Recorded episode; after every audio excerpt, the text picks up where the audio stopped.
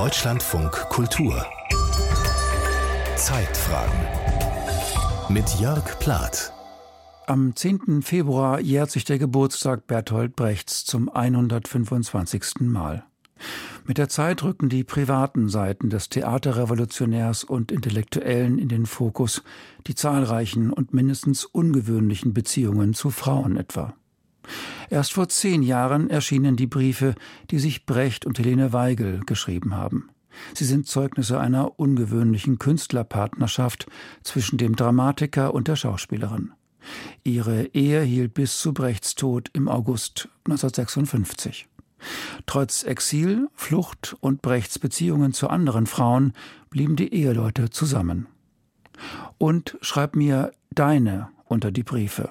Eine Sendung von Michael Opitz aus dem Jahr 2013.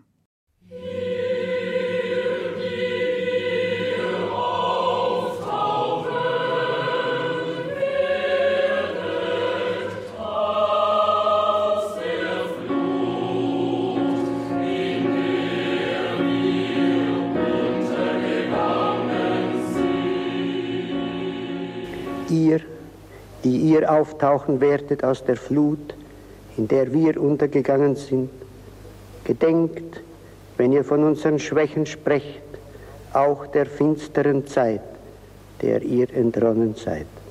Gingen wir doch öfter als die Schuhe die Länder wechselnd durch die Kriege der Klassen, verzweifelt, wenn da nur Unrecht war, und keine Empörung. Dabei wissen wir doch, auch der Hass gegen die Niedrigkeit verzerrt die Züge. Auch der Zorn über das Unrecht macht die Stimme heiser. Ach, wir, die wir den Boden bereiten wollten für Freundlichkeit, konnten selber nicht freundlich sein. Ihr aber, wenn es so weit sein wird, dass der Mensch dem Menschen ein Helfer ist. Gedenkt unserer mit Nachsicht. Bertolt Brechts Gedicht an die Nachgeborenen ist im dänischen Exil entstanden.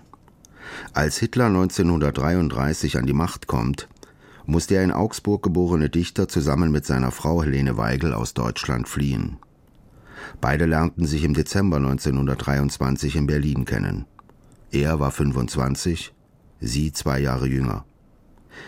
Der erste Brief, den er ihr schreibt, ist eigentlich kein Brief, sondern eher ein Gedicht. Es gibt keine Anrede und der Text verzichtet auf einen Gruß am Schluss. Doch die zwölf Zeilen bezeugen, dass das Auftreten von H.W., Helene Weigel, im Leben von Bertolt Brecht für reichlich Verwirrung gesorgt hat. 1. Zweite Hälfte Dezember. Starke Langeweile, 90 Prozent Nikotin, 10% Grammophon. Offensichtlicher Mangel an Bädern, Jahresende, auf nach Mahagoni, bevorzugt.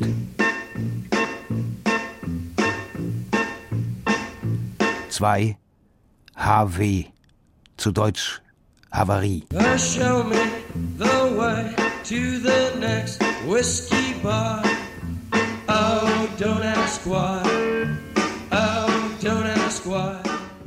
Briefe, die Brecht an die Weigel und die sie an ihn geschrieben hat, liegen jetzt in einer im Surkamp Verlag erschienenen Briefausgabe vor. Sie umfasst die gesamte Korrespondenz.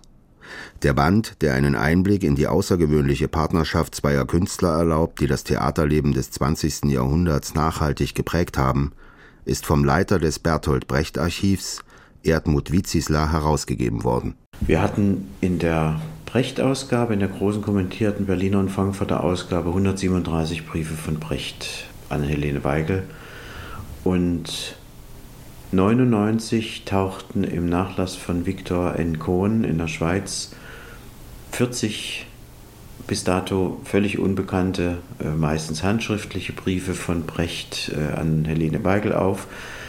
Die meisten sind in New York geschrieben und nach Santa Monica adressiert zwei stammen aus Paris. Und damit hat sich einfach das Briefkorpus Brecht schon um ein Viertel erhöht. Und dann war es angeraten und lohnend, einfach mal zu gucken, was gibt es von Helene Weigel. Da waren bis dahin sechs oder sieben Briefe publiziert worden an Brecht. Und durch genaues Suchen sind das insgesamt dann doch 60 Briefe von Helene Weigel geworden. Der Schauspielerin Helene Weigel, die unter anderem am Deutschen Theater arbeitet, bescheinigt der Theaterkritiker Julius Barb 1925, dass sie zu den ganz großen Mimen gehört. Brecht ist zu dieser Zeit gerade dabei, das Theater zu revolutionieren. Für seine Stücke Baal, Trommeln in der Nacht und Im Dickicht der Städte erhält er 1922 den renommierten Kleistpreis. Er weiß, wie man sich in Szene setzt, nicht nur auf der Bühne, sondern auch bei den Frauen. Von den Frauen hält Brecht viel, vom bürgerlichen Theater wenig und von den bürgerlichen Moralvorstellungen gar nichts. Mit seiner ersten Liebe, die er Bittersweet oder Bee nennt, mit bürgerlichem Namen heißt sie Paula Bannholzer, hat er einen Sohn. Aber nicht sie, sondern Marianne Zoff heiratet er im September 1922, die ein Kind von ihm bekommt. Im März 1923 wird ihre Tochter Hanne geboren. Als Marianne Zoff im April 1924 mit dem Kind nach Capri reist, ist Brechts neue Liebe, Helene Weigel, bereits schwanger von ihm. An Helly oder Heli, wie er sie in seinen Briefen nennt, beobachtet er staunend, auch ein wenig stolz und hocherfreut, dass sie aufgrund der Schwangerschaft fülliger wird. Ein Brief vom Juli 1924 endet mit den Zeilen Ich küsse dich, wirst du tüchtig dick? Das ist gut. Da bist du gut zu haben, das festigt innerlich. Schreibe mir. Bert. Einen Monat später fragt er erneut Wirst du dicker? Das freut mich. Was das Äußere anbelangt, so hat Brecht ein bestimmtes Bild der Weigel vor Augen. Er sieht sie vor sich, wenn er an sie schreibt, und diesem Bild soll sie entsprechen, wenn er sie wieder sieht. Doch nicht nur ihre äußere Erscheinung liegt ihm am Herzen. Als sie sich im Frühjahr 1946 einer Operation unterziehen muss, schreibt er ihr Du schonst dich nicht genug. Bitte, bitte tu das. Es ist so gefährlich nach Unterleibsoperationen, wenn man zu früh wieder arbeitet. Und ich brauche dich dringend, so gesund wie möglich. Für vieles, Heli. In den Anfangsjahren ihrer Beziehung sind Brechts Briefe lakonisch und witzig. Er berichtet ihr, womit er beschäftigt ist. Da er der Weigel aber auch gefallen will, lässt er sich in den Briefen etwas einfallen. Verhindern will er, dass sie ihn vergisst. Wenn sie seine Briefe liest, dann soll auch sie ihn vor Augen haben. Liebe Helle, ich habe die Lederhandschuhe angetan, ein Streichholz entzündet, eine Zigarre geraucht, etwas notiert, Schokolade gefressen, mich geschneuzt, und ich bin müde davon. Wann hast du wieder Zeit? Wirst du so gut schlafen, als ich es wünsche, und fröhlich sein? Allerdings nicht zu sehr, aber etwas. Ich bin Ihnen fortdauernd reichlich gewogen, Madame. Bidi. Für den Bühnenautor ist es ein leichtes, sich neue Rollen auszudenken. Kurz nachdem er den feinen Herren gegeben hat, verwandelt er sich in einen personifizierten Geist. Liebstes Helletier. Jetzt sitzt der große Manitou wiederum in seiner Wolke von holländischem Tabakrauch und blinzelt, wenn Licht durch den Zeltschlitz fällt und lauscht dem Gramutier, das O bei Jingo seufzt.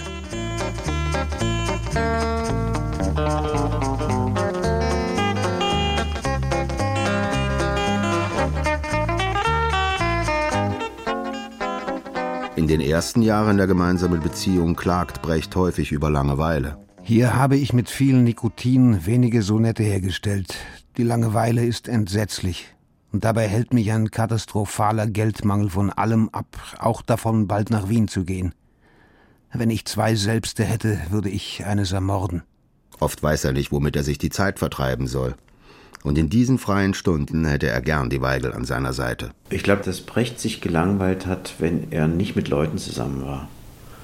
Der lebt so aus der Kommunikation und aus der Zusammenarbeit und aus dem unmittelbaren Austausch, dass ihm dieses Wort oder die Klage so langweilig, glaube ich, hauptsächlich nur dann kommt, wenn er wirklich allein ist. Was er auch dann versucht zu vermeiden. Bertolt Brecht und Helene Weigel heiraten im April 1929. Ist er fern von ihr, wünscht er sich, dass sie ihm schreibt. Aber die Weigel schreibt nur selten oder gar nicht. Schreibe mir auch sonst öfter. Sei nicht so faul. Nicht jeder Brief, den er von der Weigel bekommt, stimmt ihn froh. Gern würde er sehen, wenn unter ihren Briefen ein persönliches, ihre Verbundenheit bezeugendes Wort stünde. Rauch nicht zu viel und heiz gut. Und behalte mich in der Erinnerung. Und schreib mir deine unter die Briefe. Ich küsse dich. B. Aber ist er nicht auf Distanz zu ihr gegangen? Zwei Jahre nach ihrer Hochzeit machte er Margarete Stephin zu seiner Mitarbeiterin und auch zu seiner Geliebten. Daraufhin überlegte Helene Weigel, sich von ihm zu trennen. Brecht schreibt ihr im Januar 1933, dass er keine Lust habe, sich an die Moralvorstellungen irgendwelcher Spießer zu halten. Liebe Helly, ich schreibe, statt zu sprechen, weil das leichter ist. Gegen das Sprechen habe ich eine solche Abneigung, das ist immer ein Kämpfen. Für gewöhnlich ist es bei uns so, dass kleinen psychischen Verstimmungen, die viele Ursachen haben können, und meist unaufklärbar sind, teils Missverständnisse zur Ursache haben, teils nur die Müdigkeit oder Gereiztheit, die durch die Arbeit, also von außerhalb kommt, entsteht dann eine große, undurchdringliche Verstimmung. Ich komme da nicht heraus aus einem unlustigen und sicher quälenden Ton, und du machst abweisende oder tragische Gesichter. Ich habe nun oft gemeint, man sollte sich bemühen, das Körperliche nicht nach dem Psychischen zu richten, da es die naivere und unbelastetere Verständigung ergibt. Ich weiß von mir, dass ich dir immer nahestehe. Vergiss nicht. Ich lebe gerade und meistens in schwieriger Arbeit und fürchte Privatkonflikte, Szenen und so weiter, die mich sehr erschöpfen. Nicht aber lebe ich ausschweifend. Davon ist keine Rede. Einen Monat nach diesem von Brecht geschriebenen Brief, am 27. Februar 1933, brennt in Berlin der Reichstag. Am frühen Morgen des 28. Februar fliehen Helene Weigel und Bertolt Brecht aus Deutschland. Als Verfasser der Legende vom toten Soldaten stand er auf der Liste derer, die die Nazis verhaften wollten, ganz oben. Beide sind gezwungen, Deutschland zu verlassen, denn weder die Jüdin Helene Weigel ist in diesem Land nach Hitlers Machtantritt sicher, noch ist es der linke Autor Bertolt Brecht. Ins Exil, das für beide eine radikale Zäsur in ihrem Leben darstellt, gehen sie gemeinsam. In finsteren Zeiten halten sie zusammen. Er erwirbt im Juli 1933 in Dänemark, der ersten Exilstation auf der Flucht vor den Nazis, ein Haus für sich und die Seinen. Es hat ein Strohdach und liegt in Skofbostrand auf der Insel Fünen. In unmittelbarer Nähe befindet sich eine Pension, in die Margarete Steffin zieht, denn auch sie gehörte in Deutschland zu den politisch Verfolgten. In Dänemark lernt Brecht Ruth Berlau kennen die Schauspielerin und Übersetzerin, die seine Texte ins Dänische überträgt und mit der zusammen er das Buch Jedes Tier kann es schreibt, wird die dritte Frau an Brechts Seite. Ich glaube schon, dass es verschiedene Phasen gab in der Beziehung. Das ist zunächst auch erstmal was Grundsätzliches, was man über diese Beziehung sagen muss, dass sie im Übrigen auch im Unterschied zu anderen Beziehungen, die Brecht hatte, eine Kontinuität hatte. Und Kontinuität heißt auch, dass sie ihre Auf und Abs hatte. Es gibt mehrere Krisen. 37 kommt Helene Weigel nicht zurück nach einem Gastspiel in Paris. Erst heißt es, sie versucht in anderen äh, Ländern in, und Städten in, in Prag und in Zürich Möglichkeiten für Gastspiele zu sondieren. Aber dann ist irgendwann klar, dass Brecht unruhig wird, nervös wird und sie auffordert dann in einem so ein bisschen ironischen Brief, den er mit Steff zusammenschreibt, zurückzukehren an den heimischen Herd. Werte Genossin, der Gatten- und Söhnerat hat beschlossen, dich aufzufordern, nach Erledigung deiner Obliegenheiten ohne Verzug zurückzukehren und deine Tätigkeit hier wieder aufzunehmen. Du hast dich also baldmöglichst bei Untigen zu melden. Mit revolutionärem Gruß, Steff. Bidi. Brecht schreibt für Helene Weigel Bühnenrollen, die sie wie keine andere zu interpretieren weiß und er widmet ihr Gedichte. Der Verlässlichen, der die Polizei den Mund zuhielt, der Unerschrockenen, die den Unterstand baute, mit dem Strohdach, das Gesicht nach Süden gewandt, der Freundlichen und Verständigen, welche die Kinder zu Freundlichen machte und zu Verständigen, der Warmherzigen,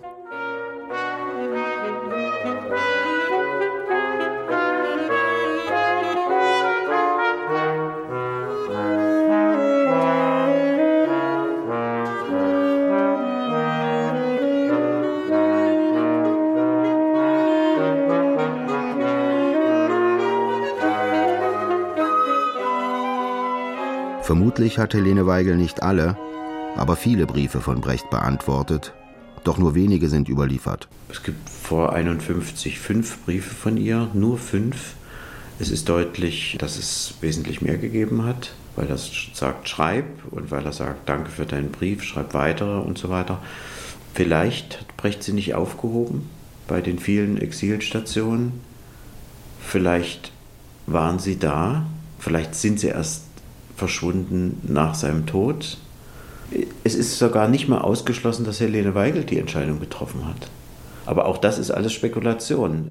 Im frühesten Brief, der von ihr erhalten ist, beschreibt sie im Mai 1938 Brecht, wie Slatan Dudov Brechts Stück Furcht und Elend des Dritten Reichs, in dem sie eine Rolle übernommen hat, in Paris inszeniert. Ich bin ganz unzufrieden. Als ich in der ersten Probe etwas sagte, begab er sich in den Schmollwinkel, bat mich dann, mich nicht einzumischen, zog mich also zurück und rede nicht. Zweitens verlangt er kategorisch, dass kein Mensch in die Probe darf. Piscator nicht, Benjamin nicht, es stört ihn. Ich habe eine Wut. Deine schreibt sie nicht unter den Brief, sondern nur Helly. Aber der davorstehende Satz dürfte Brecht außerordentlich gefallen haben. Leb wohl. Schreib. Ich bräuchte dich. Unter allen Umständen, zu allen Dingen und allen Zeiten. Helly. Sie braucht ihn. Doch in den Jahren des amerikanischen Exils, als die Familie in Santa Monica wohnt, ist er häufig nicht da. Sechsmal hält er sich für mehrere Monate in New York auf, wo er in der 57. Straße Nummer 124 wohnt. Es ist die Wohnung von Ruth Berlau. Das FBI, das Brecht im amerikanischen Exil überwacht, als Linker ist er auch den Amerikanern verdächtig, kontrolliert auch seine Post. Ein Brief von Helene Weigel, den sie ihm nach New York schickt, ist nach dem Krieg in Brechts FBI-Akte gefunden worden. Im Dezember 1943 fragt sie ihn, ob er Weihnachten nach Santa Monica kommen wird. Am Schluss des Briefes heißt es Ich bin eine schlechte Warterin. Ansonsten gibt's nichts Neues. Auf Wiedersehen. Heli. Er kommt weder zum Weihnachtsfest noch zum Jahreswechsel aber er bittet sie in seinem Antwortschreiben Bitte sei keine zu schlechte Warterin. Zur selben Zeit schreibt er an Ruth Berlau Endlich einmal werden wir ein Weihnachten zusammen haben. Nach Santa Monica kehrt Brecht im März 1944 zurück. In einem Brief an ihn, von dem der Herausgeber Erdmut Wizisler vermutet, dass er 1944 verfasst worden ist, zeigt sich Helene Weigel irritiert darüber, dass er sich plötzlich wieder für sie interessiert und zugleich wundert sie sich über die Zugeständnisse, die er Ruth Berlau einräumt. Lieber Bert, jetzt muss ich dir schon einen Brief schreiben, weil es mir selber närrisch vorkommt, dass ich Nein sage, wenn du mit mir schlafen willst.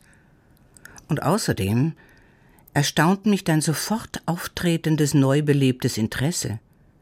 Wieso? Nur wegen dem Nein?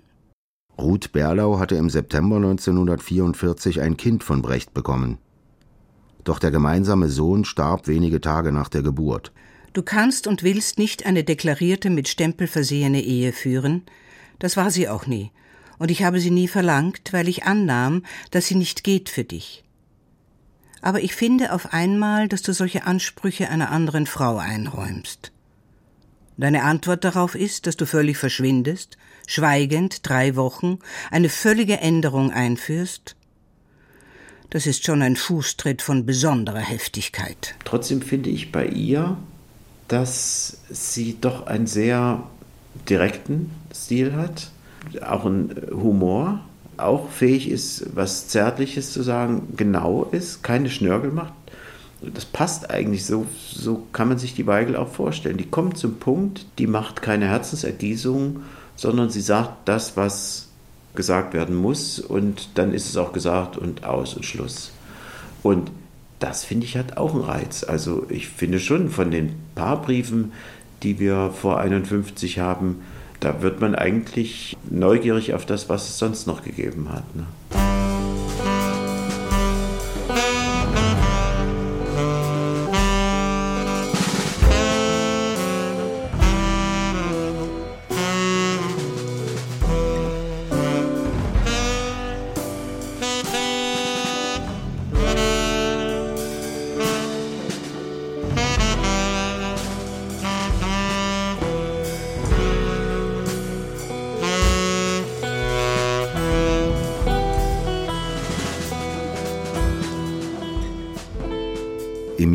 1945 fährt Brecht erneut nach New York, weil unter der Regie von Berthold Viertel und seiner Mitarbeit das Stück Furcht und Elend des Dritten Reiches aufgeführt werden soll.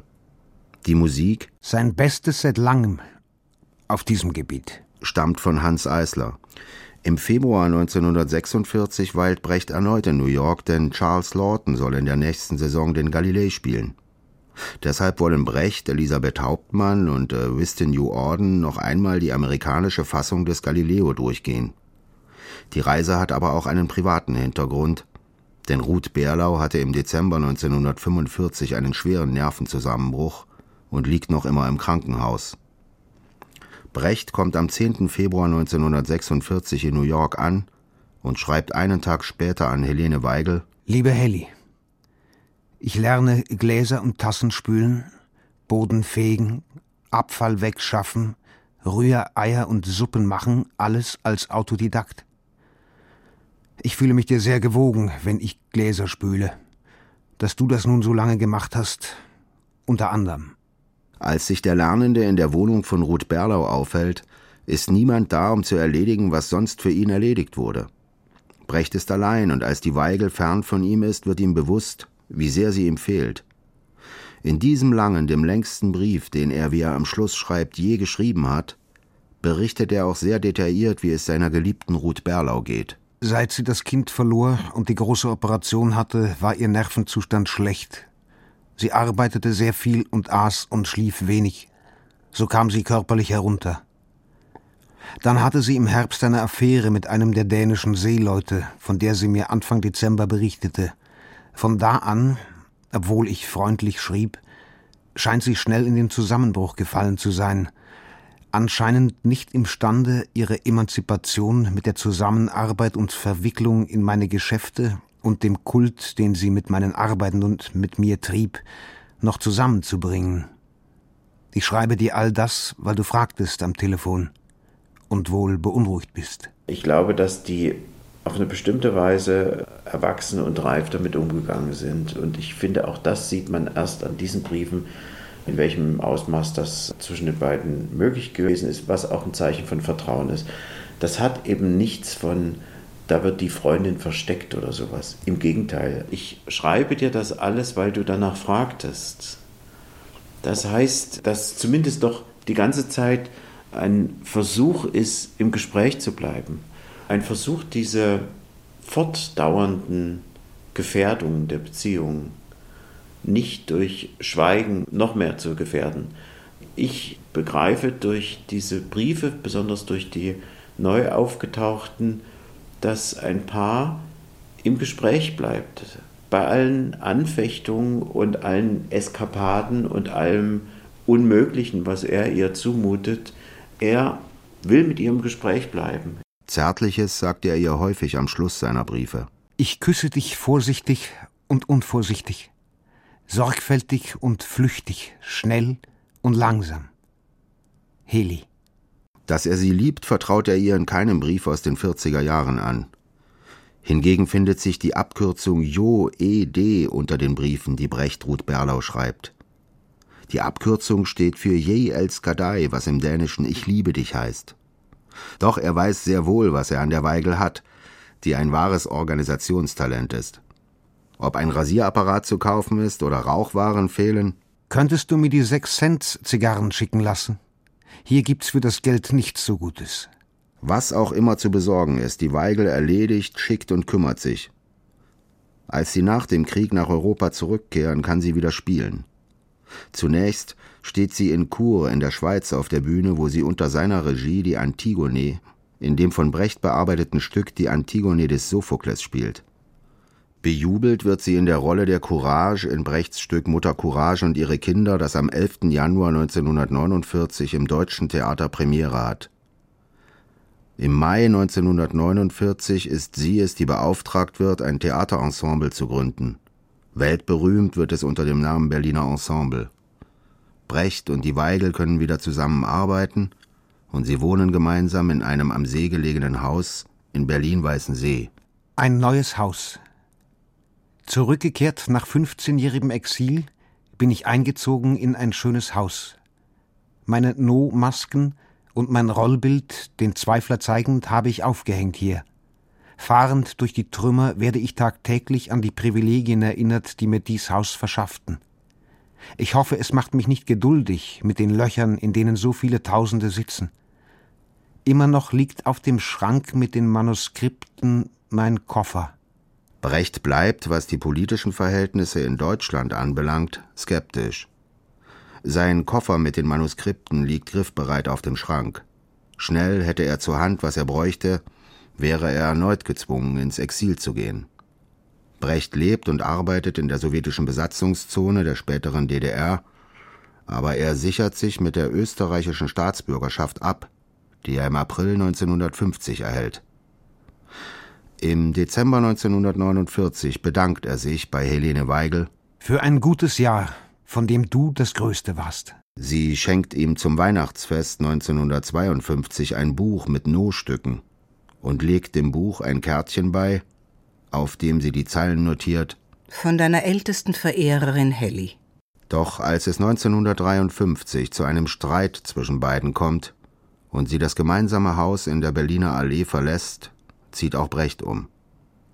Er findet eine Wohnung in der Berliner Chausseestraße 125.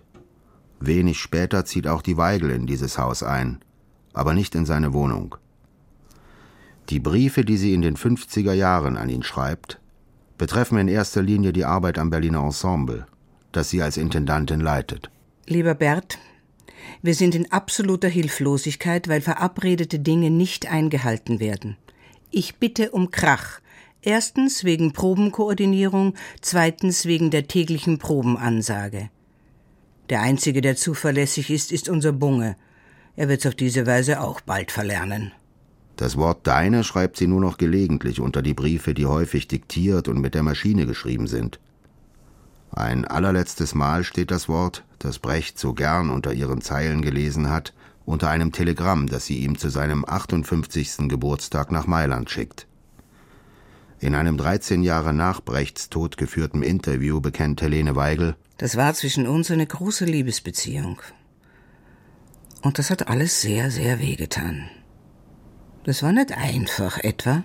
Sie hat sich nicht als Leidende rausgestrichen, aber sie hat auch nicht verborgen, dass es ihr was ausgemacht hat. Die haben ihre Beziehung sich erhalten können. Und dazu gehörten beide.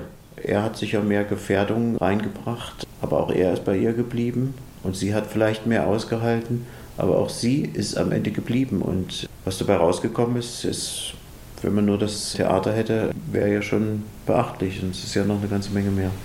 Privates erörtern beide in den Briefen aus den 50er Jahren eher selten. Sie sind miteinander im Gespräch. Eine Ausnahme bildet der Brief, den er im November 1953 an sie adressiert. Auf dem Umschlag findet sich der handschriftliche Vermerk Nach meinem Tode zu öffnen, Helly. Brecht bittet Helene Weigel, Folgendes zu veranlassen. Erstens, dass der Tod sichergestellt wird. Zweitens, dass der Sarg aus Stahl oder Eisen ist. Drittens, dass der Sarg nicht offen ausgestellt wird. Viertens, dass er, wenn er ausgestellt werden soll, im Probenhaus ausgestellt wird. Fünftens, dass weder am Sarg noch am Grab gesprochen, höchstens das Gedicht an die Nachgeborenen verlesen wird.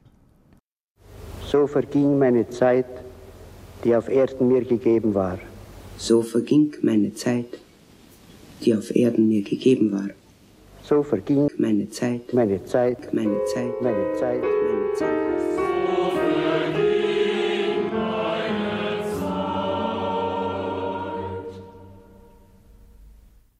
Und schreib mir deine unter die Briefe. Bertolt Brecht und Helene Weigel schreiben einander. Eine Sendung von Michael Opitz aus dem Jahr 2013. Es sprachen Sven Lehmann, Peggy Lukacs und Uwe Preuß. Regie Karina Lütke. Redaktion Sigrid Wesener.